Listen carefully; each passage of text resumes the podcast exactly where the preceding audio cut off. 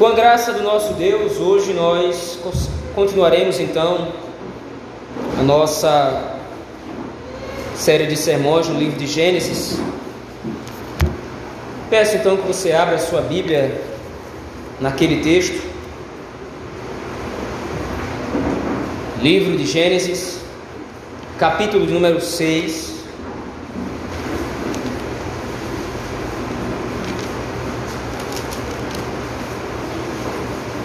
Hoje nós meditaremos na sessão que vai do verso 1 ao verso de número 8.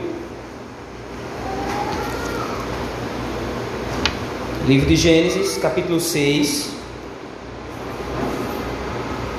Primeira sessão que vai do versículo de número 1 ao versículo de número 8. Assim diz o texto da palavra do Senhor. Como se foram multiplicando os homens na terra e lhes nasceram filhas, vendo os filhos de Deus que as filhas dos homens eram formosas, tomaram para si mulheres, as que entre todas mais lhes agradaram. Então disse o Senhor: O meu espírito não agirá para sempre no homem, pois este é carnal e os seus dias serão 120 anos. Ora, naquele tempo havia gigantes na terra, e também depois, quando os filhos de Deus possuíram as filhas dos homens, as quais lhe deram filhos, estes foram valentes, varões de renome na antiguidade. Viu o Senhor que a maldade do homem se havia multiplicado na terra, e que era continuamente mal todo o desígnio do seu coração. Então se arrependeu o Senhor de ter feito o homem na terra, e isso lhe pesou no coração. Disse o Senhor: Farei desaparecer da face da terra o homem que criei, o homem e o animal, os répteis e as aves dos céus, porque me arrependo de os haver feito. Porém, Noé achou graça diante do Senhor. Até aqui, meus irmãos, a palavra do Senhor. Vamos orar ao nosso Deus nesse momento. Senhor Deus, tem misericórdia do teu povo nesse momento. Tem misericórdia da tua igreja, Senhor. Aplica a tua palavra ao coração do teu povo, pastoreando-lhes o coração, iluminando-nos a mente a fim de entendermos a lei do Senhor, a palavra de Deus, pelo poder e operação do Espírito Santo.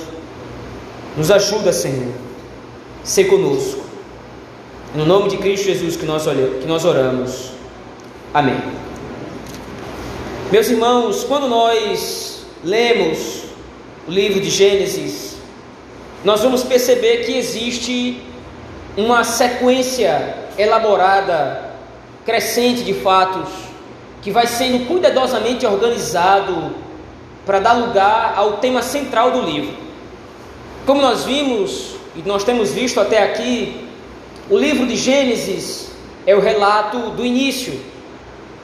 Mas além, de, além disso, além de ser um registro de tudo aquilo que aconteceu desde o começo e que demonstra então a origem do povo de Israel, o livro de Gênesis é o primeiro livro que vai demonstrando os atos redentores do Senhor, a fim de salvar o seu povo eleito.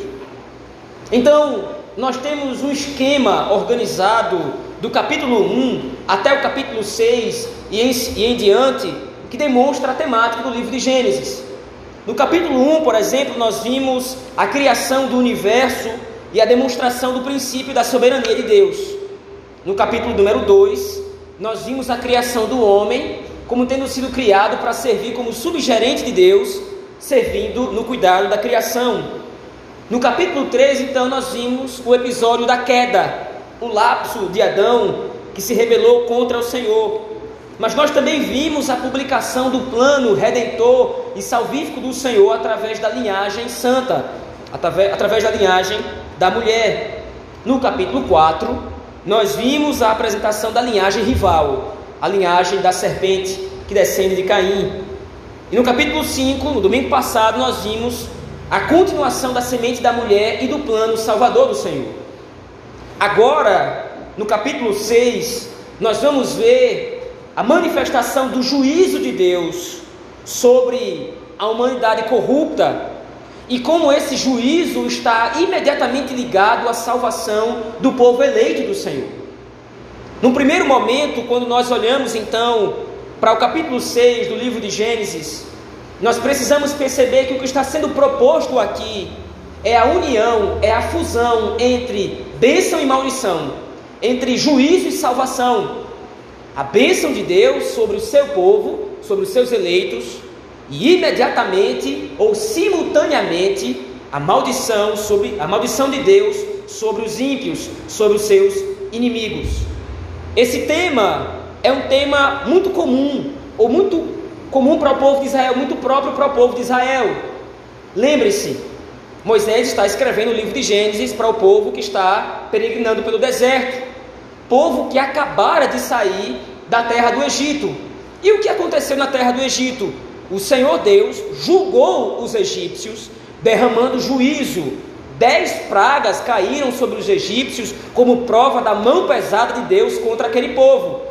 Mas simultaneamente, isto é, no mesmo momento, enquanto as pragas elas estão caindo sobre os egípcios, o arraial dos hebreus, ele é mantido a salvo.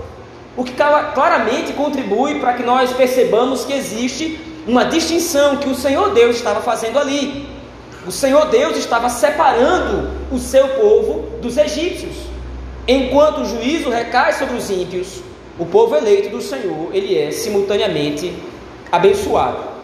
Então, a mesma situação está começando a se configurar nesse capítulo 6 do livro de Gênesis. Porém, nós temos algumas informações adicionais. Volte seus olhos ao texto comigo, por favor.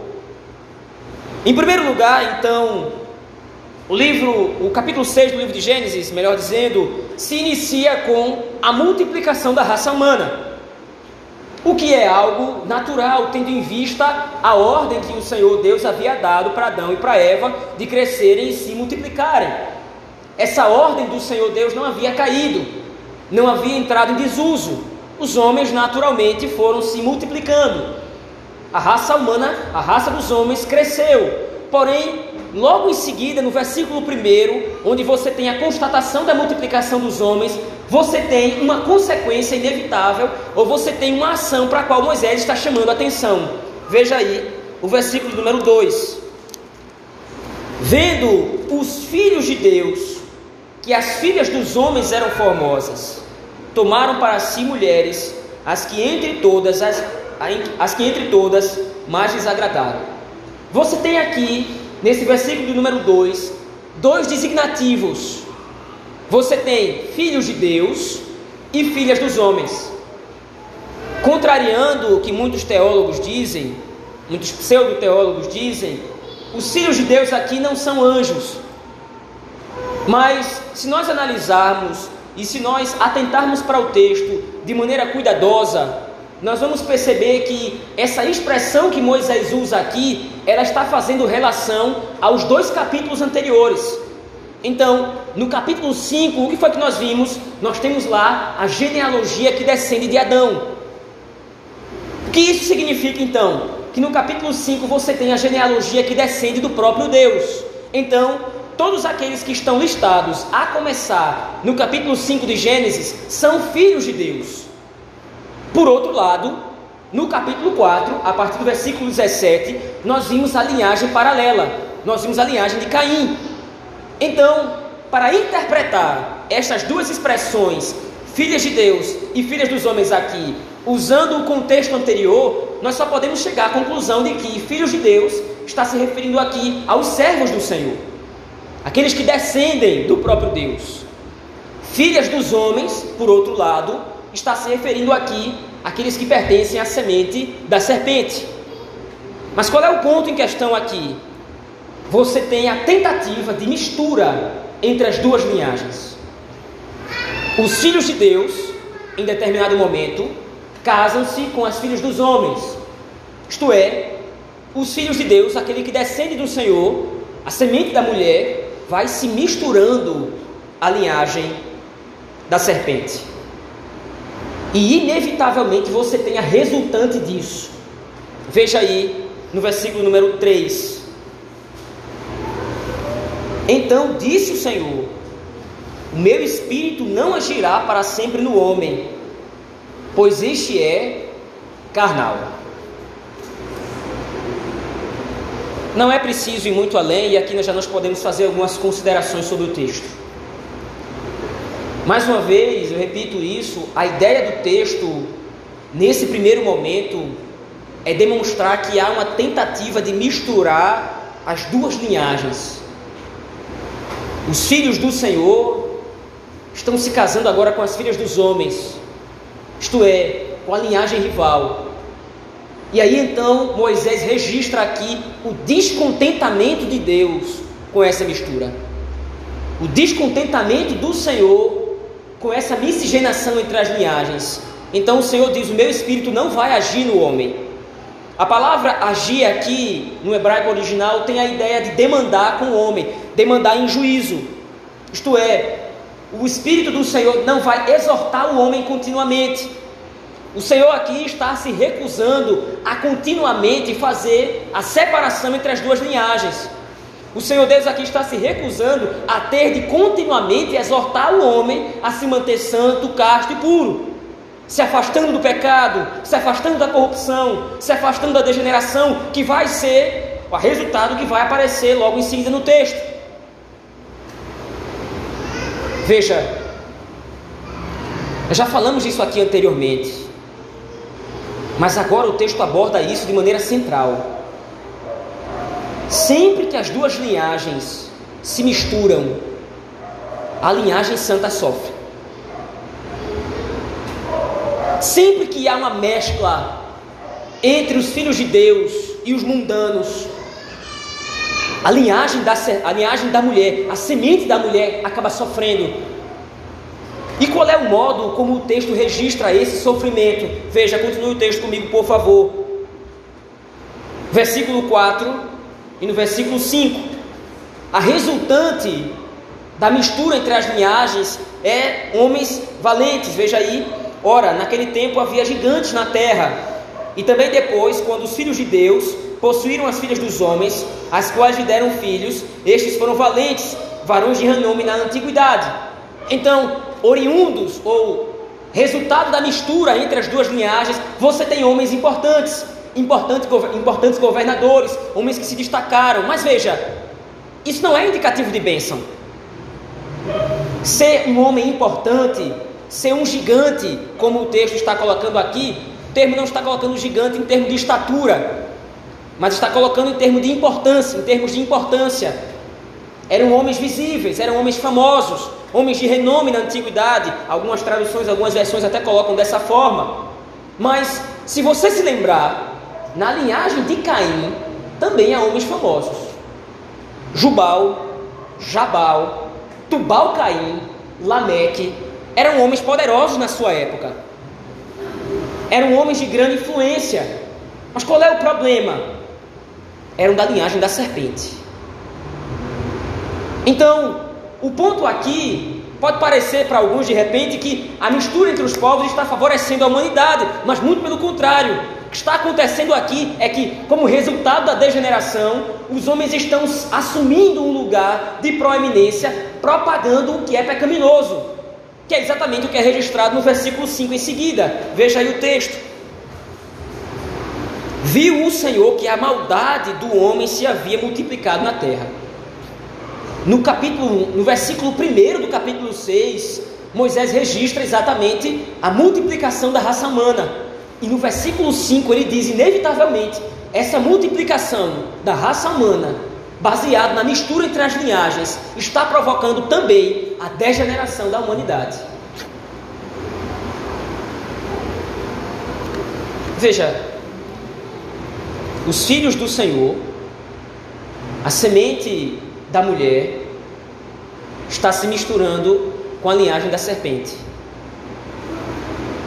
E o que é que está acontecendo? Benefício para a sociedade?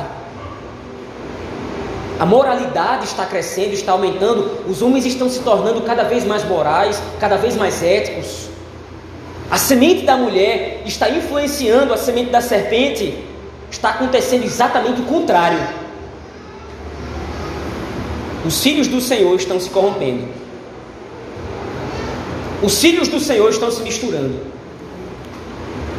E por causa disso, o que está crescendo na humanidade é a corrupção. É uma aplicação evidente do texto aqui. Se o povo de Deus se misturar aos mundanos,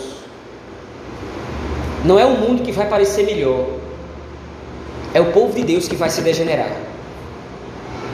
Eu não estou falando aqui de influência, porque é nosso papel, como igreja do Senhor, como povo de Deus, proclamar o senhorio de Cristo sobre tudo e sobre todos, através de boas condutas, através de boas normas. Mas a mistura relacionada aqui é a entrega dos princípios ou o empobrecimento dos princípios e dos valores do reino. Inevitavelmente, quando há uma mistura, quando há uma entrega, quando há uma submissão da linhagem da mulher à linhagem da serpente, ela dá vazão à corrupção do seu próprio coração. Porque veja, lembre-se, não é porque está dividido, não é porque está distinto entre linhagem da mulher e linhagem da serpente que os filhos de Deus deixam de ser pecadores. Eles têm a natureza corrompida no seu coração. Qual é a questão? Eles são eleitos do Senhor para a salvação. Mas a natureza pecaminosa ainda está presente em seus corações. E na luta carnal entre as duas linhagens, o pecado sempre vai triunfar. Não existe como você, como igreja do Senhor, vender os seus princípios, vender os seus valores, se aliando a ímpios, sem que você ou eu nos corrompamos com isso. Mas, a despeito dessa aplicação mais generalizada, gostaria de ser um pouco mais específico no texto. Porque o texto está falando aqui de casamentos, misturas indevidas. O texto está falando claramente aqui de casamento misto. E mais uma vez, então, eu bato nessa tecla.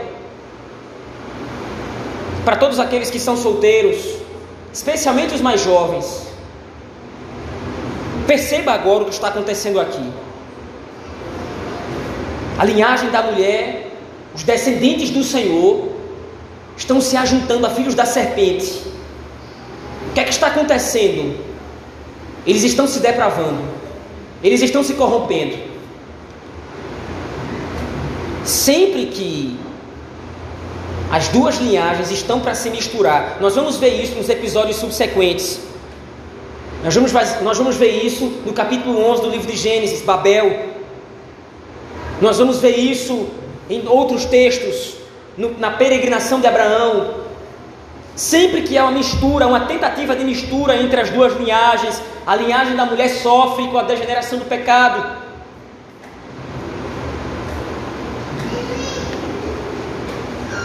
Não ache que você vai se relacionar com o filho da serpente e você vai conseguir mudar seu coração.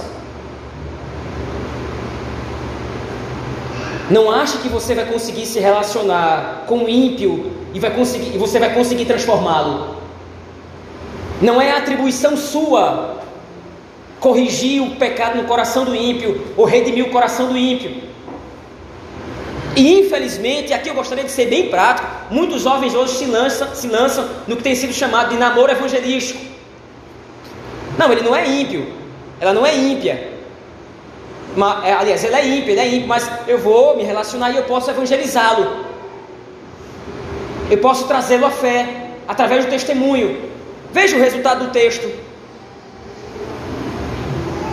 Veja a perspectiva do texto. Foi isso que aconteceu? A linhagem, do, a linhagem que descende do Senhor se perverteu.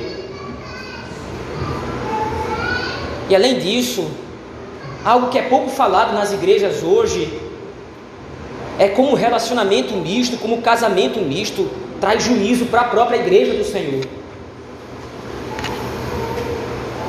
Você não está sozinha, ou você não está sozinho, no momento em que você decide se relacionar com o ímpio.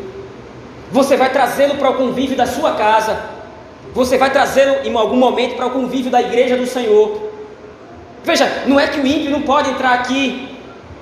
Nós evangelizamos e muitas vezes nós convidamos pessoas descrentes para vir à igreja do Senhor, com a esperança de que, através da pregação da palavra do Senhor, elas se convertam.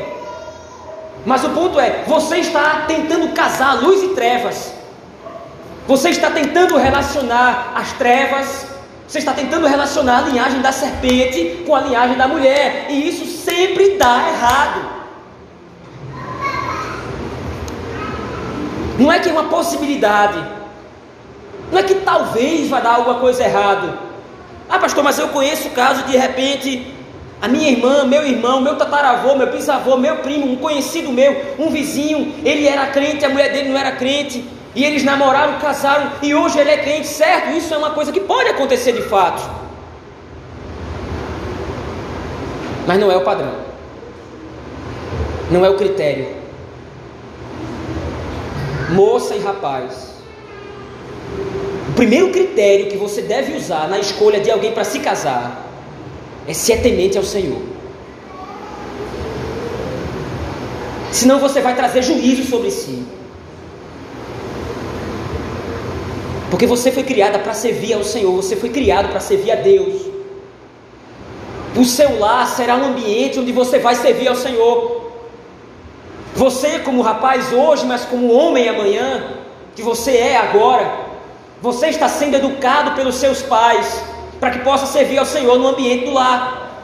Se você é um rapaz, você está sendo educado para ser um homem que vai ser o provedor, que vai ser o sustentador da sua casa. Você vai servir a Deus dentro do seu lar.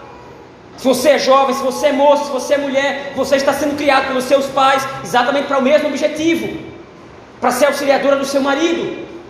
Mas se de repente o seu cônjuge for filho da serpente, o seu serviço ao Senhor vai ser imediatamente prejudicado. Porque lá vai estar um filho da serpente, alguém que é avesso ao seu Deus, alguém que não professa os mesmos princípios que você, alguém que não concorda com as mesmas coisas que você, alguém que da boca para fora, e isso é pior ainda, alguém que da boca para fora diz que respeita a sua religião, mas no coração é rebelde contra Deus. O respeito dele cheira mal ao Senhor. Que o respeito dele também é uma tentativa de apaziguar a relação entre luz e trevas. Talvez fazendo analogia aqui a coisa fique mais clara. Você é filha, é filho do Senhor. Seu pai é o próprio Criador. Seu cônjuge ímpio tem por pai a Satanás. Você acha que é possível apaziguar a relação entre os dois sogros?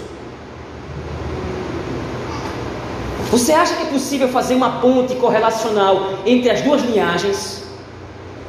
Por que você acha que na história da redenção as duas linhagens sempre foram rivais, mas no seu casamento a coisa vai ser diferente? Porque você acha que a semente da serpente que perseguiu o povo de Deus ao longo da história inteira vai parar exatamente porque é você que está se relacionando com ele? Veja, é preciso ser cuidadoso aqui. Se você já é casado com alguém e você casou com essa pessoa, mas se converteu ao Senhor depois, não estou dizendo que você deve se separar. Agora você continua casado.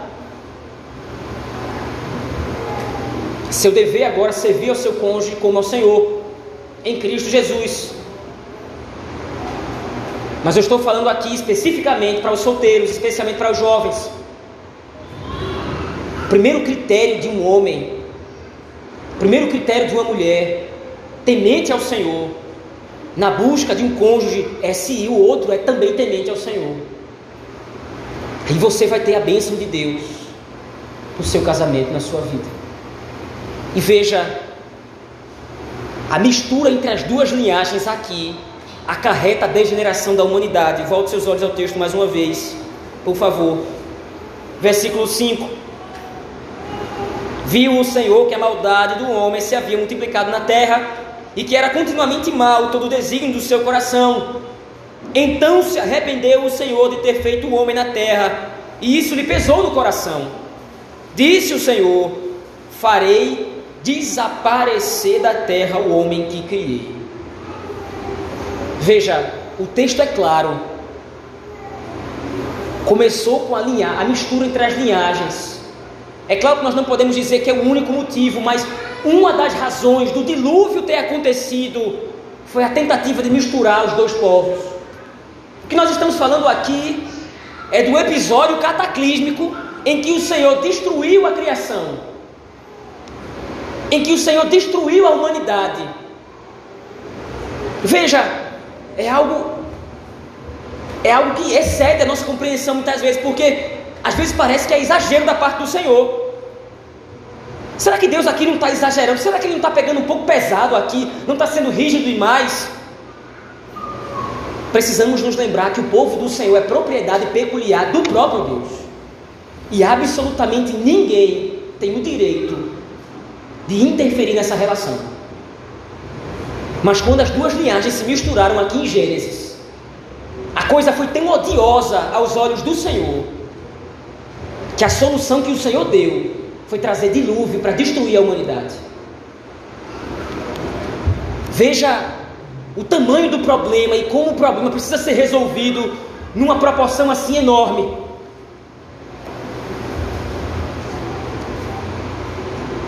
Infelizmente, um dos grandes problemas das igrejas hoje é exatamente esse.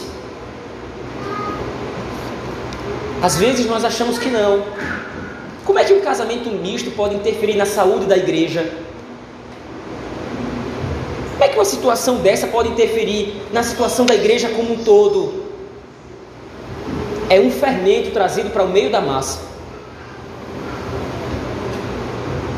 E como disse o apóstolo Paulo, basta um pouco de fermento para levedar a massa inteira. Mas qual é o ponto em questão? É só a presença em si? Não, são os valores da igreja que foram diminuindo. A igreja que antes deveria ser coluna e baluarte da verdade, que proclama a palavra do Senhor, através de uma vida de santidade, através da obediência à lei do Senhor, a igreja, com o passar do tempo, foi diminuindo os seus requisitos, os seus critérios. A igreja que antes devia exortar o mundo, pare, se arrependam, abandone os seus pecados, foi começando a negociar. E a relação com os ímpios começou a ser abrandada. Agora você tem o um mundanismo dentro da igreja. Agora você tem o pensamento da serpente, às vezes, guiando denominações inteiras, igrejas inteiras. Qual é o princípio? Qual é o critério? O critério é o que está na lei do Senhor, é o que está na Escritura Sagrada, é o que manda a lei de Deus, é o que proíbe a lei de Deus. Não, é de repente o que parece mais agradável aos homens. Mas quem é que fomenta essa ideia de agradar os homens? Quem é que fomenta essa ideia de que primeiro o homem deve ser agradado, o homem deve ser servido, o homem está no centro de todas as coisas? É o próprio Satanás, ele fez isso com Adão. Você tem igrejas inteiras amoldadas a isso. Qual é a intervenção que Deus resolve fazer para apartar o seu povo da mistura? O dilúvio. destruição da raça humana. Por isso nós precisamos tratar desse assunto de maneira séria e emergencial. Com quem os nossos filhos vão casar? Com quem os nossos filhos vão se relacionar? Como ele vai se relacionar em todos os tipos de relacionamento, não só no casamento.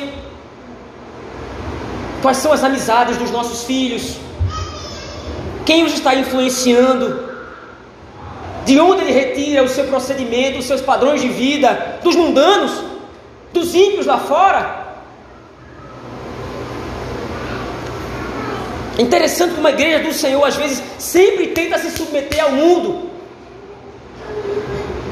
E muitas vezes os pais não ficam felizes quando os filhos, já falei isso aqui, repito, com os pais ficam felizes. Meu filho, isso seria um, isso seria os pais acham que teriam um derrame se fizesse alguma coisa do gênero. Meu pai, eu quero ser um pedreiro. Não, meu filho, você não pode ser um pedreiro. Você tem que ir para a faculdade, você tem que ir para a escola, você tem que estudar, você tem que se matar na faculdade para você ser um grande engenheiro, um médico, um doutor. Por quê? Porque você precisa ter sucesso, você precisa ter nome. Isso é a mentalidade dos mundanos. Nós trabalhamos para servir ao Senhor, por vocação. É o Senhor que nos chama, é o Senhor que nos vocaciona, nos dá as habilidades, nos dá os nossos dons, os nossos talentos, para que nós possamos servir ao Senhor em qualquer situação. Do faxineiro ao presidente da República, Todos devem servir ao Senhor, especialmente se for crente, claro. Todos devem servir ao Senhor, que é que está no coração. Eu vou servir ao Senhor, porque foi isso que eu fui ensinado a fazer. Eu sou filho de Deus. Criamos muitas vezes os nossos filhos como os filhos dos homens, como os filhos da serpente. E muitas vezes, então, quando os nossos filhos são rebeldes, quando os nossos filhos muitas vezes não querem fazer a vontade do Senhor, sentem desprazer em vir à igreja, nós pensamos: o que foi que aconteceu? Onde foi que eu errei, meu Deus? Você errou em deixar claro que existe uma distinção entre os servos do Senhor e aqueles que não servem a Deus.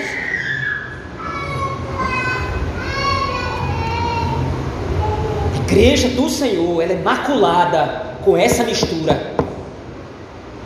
A igreja do Senhor ela é manchada e ela sofre. É a tese de Moisés para o povo de Israel no Egito, no peregrinando no deserto. Veja aqui o que foi que aconteceu quando os filhos de Deus se misturaram com as filhas dos homens. Vocês acham que vai acontecer diferente com vocês?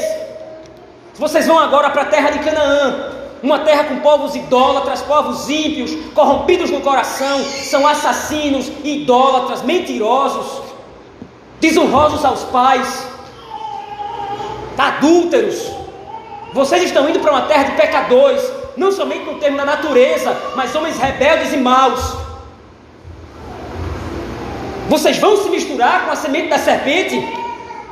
Quando aconteceu a mesma coisa, quando o mesmo episódio aconteceu, o Senhor Deus achou por bem de trazer dilúvio sobre a terra. O que é que vocês acham que Ele vai fazer com vocês se vocês se misturarem com outros povos? No momento em que os filhos de Deus se misturaram com as filhas dos homens, venderam os seus princípios, venderam os seus valores, viviam de acordo com o mundo, com os costumes mundanos, entregaram suas filhas para os filhos deles, tomaram por mulheres os filhos deles. O que, é que vocês acham que vai acontecer com vocês se vocês fizerem a mesma coisa? Se quando isso aconteceu no passado, Deus resolveu destruir a humanidade.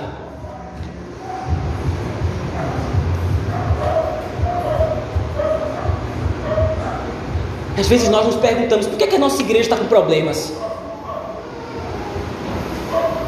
Qual o problema com a nossa igreja? Que está acontecendo? Isso aqui é uma informação clichê, mas o número de evangélicos no Brasil é absurdo. Somos a segunda maior tradição cristã no Brasil, perdendo somente para o catolicismo romano. Mas nunca se viu uma sociedade tão corrupta quanto a brasileira. O que está acontecendo? Nós somos a segunda maior tradição cristã no Brasil. Qual é o problema? A igreja vendeu seus valores, se misturou com os filhos da serpente, trouxe para dentro da igreja práticas mundanas, uma ótica, uma cosmovisão mundana. É o marxismo, é o feminismo. É isso que guia as igrejas. É isso que guia as agendas das igrejas hoje. É isso que os pastores pregam para ser benquistos, famosos, para ganhar os aplausos. Qual é o preço? O juízo de Deus através da degeneração da sociedade. E o que acontece quando a sociedade, a sociedade se degenera? A igreja do Senhor sofre, porque vai ser o primeiro alvo que os mundanos vão procurar para perseguir.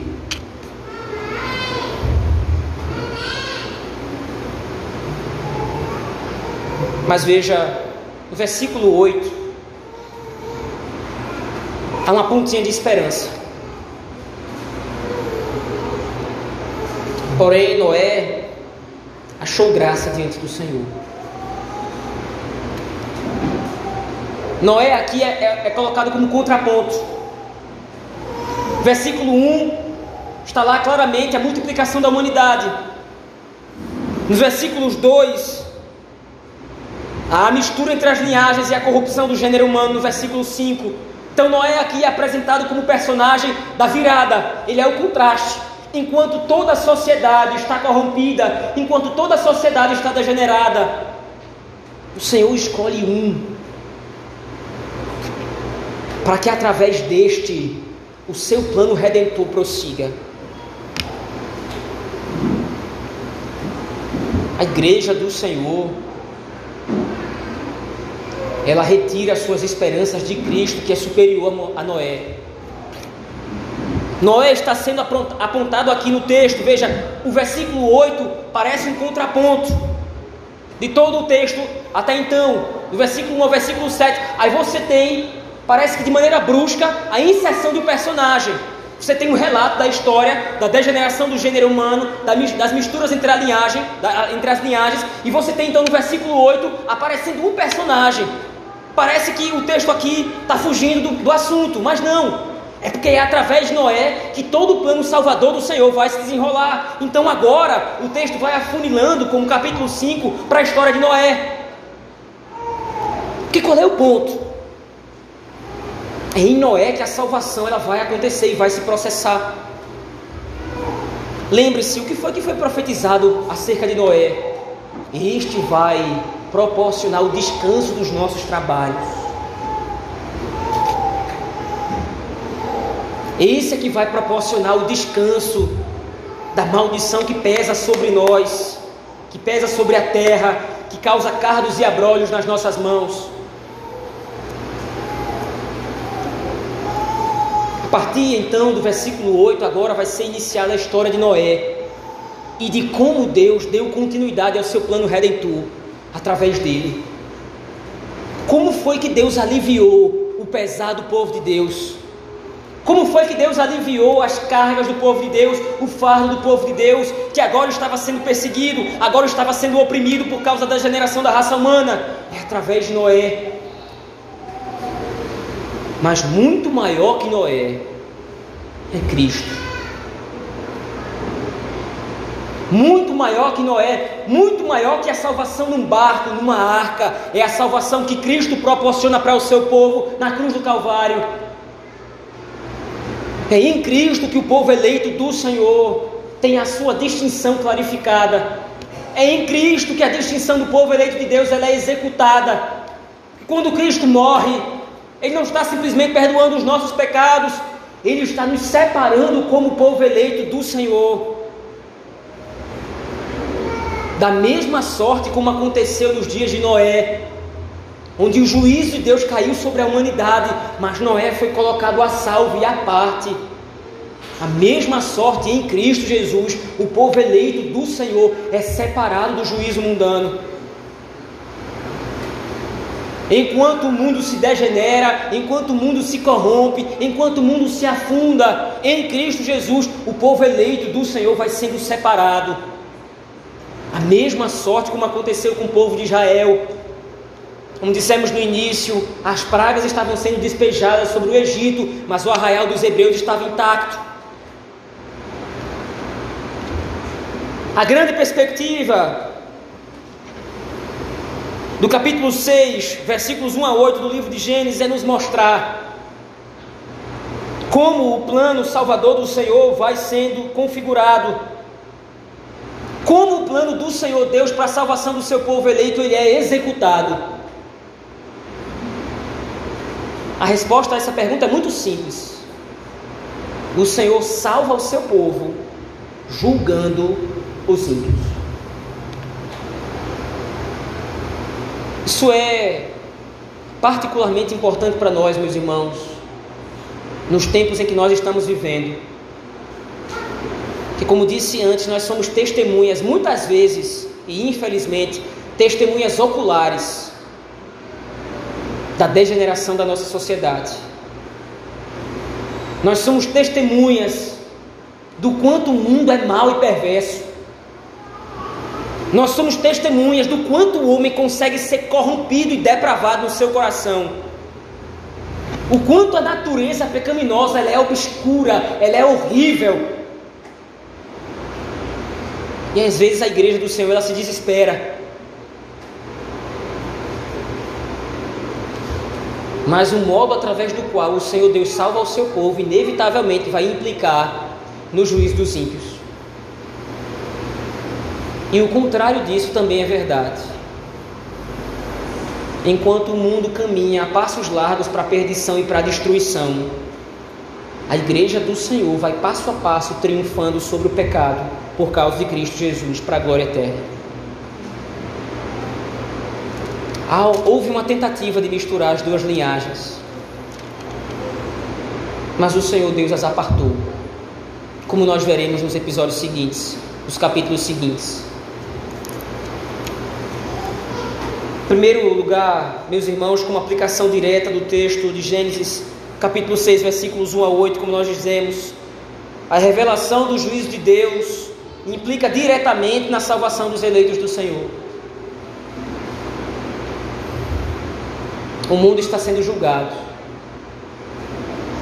Interessante, o apóstolo João diz isso no capítulo 2 da sua primeira carta: Não amem o mundo, nem as coisas que há no mundo.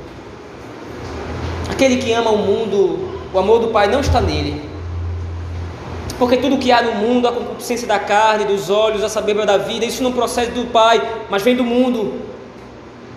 E aí então no versículo 17 ele conclui: Mas o mundo passa e com ele toda a sua concupiscência. A perspectiva de João de passar ali, o mundo está sendo destruído.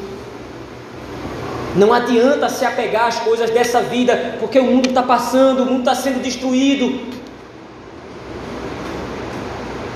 Então, dia após dia, para os mundanos lá fora, o quadro pode até realmente parecer obscuro, mas para a igreja do Senhor, nós sabemos que isso é o raiado, novo céu e nova terra.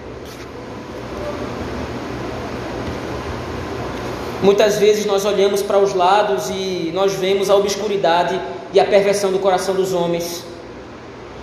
Os homens elaboram formas de pecar, criam, maquinam o mal. O coração dos homens é perverso, é ímpio, é corrompido. Eles se rebelam contra Deus de maneira ativa.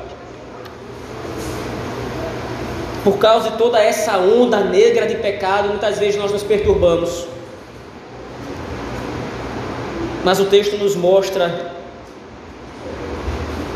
Deus que é soberano, através da história, nunca perde o controle dos seus planos. O mundo parece estar em descontrole para os mundanos lá fora, mas a igreja do Senhor sabe que no barco da história, Cristo está no leme, dirigindo absolutamente tudo para onde Ele quer. E para onde é que Cristo está levando o barco? Para a salvação da igreja, para a redenção do povo eleito do Senhor. Em segundo lugar, meus irmãos, o juízo de Deus nos serve de advertência contra o pecado. Mesmo sendo eleitos do Senhor, mesmo sendo redimidos, tendo o Espírito Santo em nossas vidas, nunca se esqueça que o pecado sempre vai demandar juízo da parte de Deus. O Senhor não vai destruir você como destruiu a humanidade nos tempos de Noé, porque você é filho dele, é filha dele. Mas o Senhor há de disciplinar os seus filhos. Mais uma vez reforço a ideia aqui, como dissemos no início. Tenha cuidado com quem você se relaciona. Tenha cuidado, moça e rapaz, com quem você vai escolher para se casar. Pais, instruam seus filhos com rigorosidade na lei de Deus. Quando falo rigorosidade, não é violência não é brutalidade, mas a rigorosidade devida em relação à santidade que o Senhor exige dos seus filhos, inclusive em seus relacionamentos. Viver segundo os parâmetros mundanos também vai acarretar a disciplina do Senhor. Viver de acordo com os costumes mundanos também vai acarretar o juízo de Deus. Não o juízo final ou fatal, mas o juízo disciplinador do Senhor.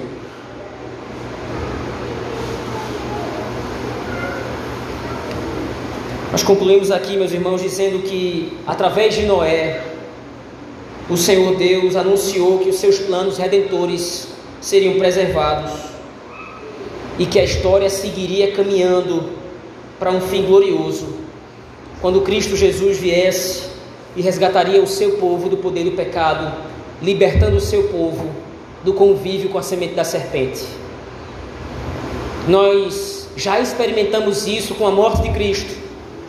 Nós estamos experimentando isso com o processo de santificação. E nós experimentaremos isso no dia final da glória de Cristo, em que nós seremos glorificados e finalmente apartados de toda a aparência do mal. Vamos orar ao Senhor, nosso Deus, meus irmãos, nesse momento. Senhor, Pai nosso, Tu és o nosso Deus e o nosso Senhor. Tu és aquele que nos guia diariamente em Cristo Jesus para a santificação. Não permita, Senhor, que nós vivamos como mundanos. Não permita, Senhor, que nós vivamos como ímpios. Não permita que nós não que nós nos misturemos com a linhagem da serpente Ajuda-nos a enxergar que qualquer tipo de mistura trará danos sérios, onde a igreja do Senhor certamente sofrerá.